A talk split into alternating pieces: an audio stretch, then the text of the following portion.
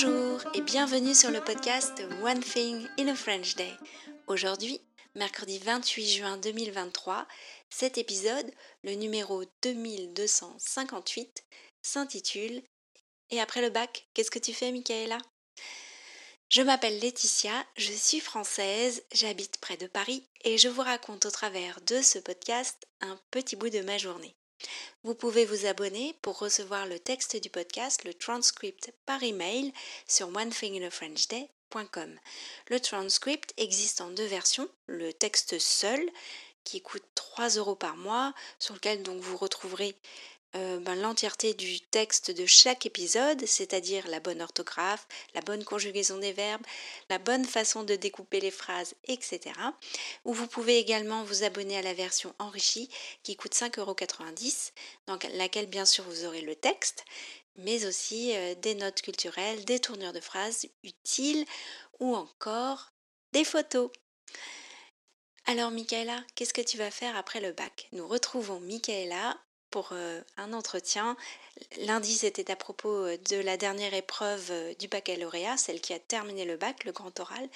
Et maintenant, nous allons toujours discuter avec Michaela pour savoir ce qu'elle va faire l'année prochaine.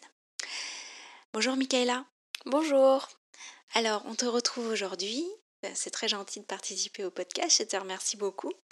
lundi, nous avons parlé de la, la, dernière épreuve, le grand oral, et aussi du fait que le 4 juillet, tu aurais euh, enfin les notes de tes épreuves. Euh.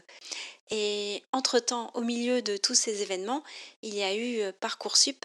Donc c'est un Parcoursup, c'est une plateforme dédiée à l'orientation dans laquelle chaque lycéen peut mettre 10 vœux d'orientation. Et le 1er juin, à 19h, tu as su parmi ta liste de 10 vœux là où tu étais accepté, refusé ou en liste d'attente. Donc, pour expliquer aux auditeurs, c'est un grand moment quand même parce que euh, euh, ça arrive aussi au moment où tu préparais des épreuves. Euh, tu reçois les résultats le jeudi à 19h et le dimanche soir à minuit, il faut que tu ne gardes qu'un vœu parmi les vœux où tu as été accepté. Les vœux en liste d'attente restent en liste d'attente. Si un des vœux se transforme de liste d'attente en vœux possibles.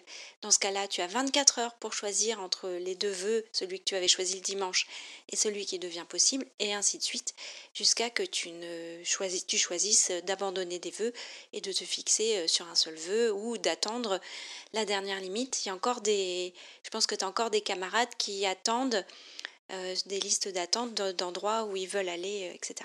Comment ça s'est passé pour toi? Alors en fait, comme tu as dit, c'est arrivé le 1er juin et le 1er juin, c'était euh, mon épreuve d'histoire géo en italien.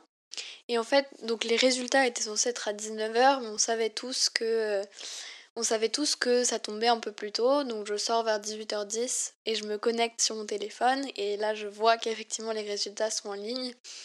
Donc euh, peu ça tombe un peu comme ça et donc au début bah, c'est un peu dur parce que euh, parce que justement, c'est la première fois en fait que je crois que je maîtrisais pas totalement quelque chose, euh, dans le sens où j'ai eu un vœu refusé. Et finalement, autour de moi, je me suis rendu compte que j'avais quand même énormément de chance parce que j'avais, sinon, à part ça, tous mes vœux acceptés.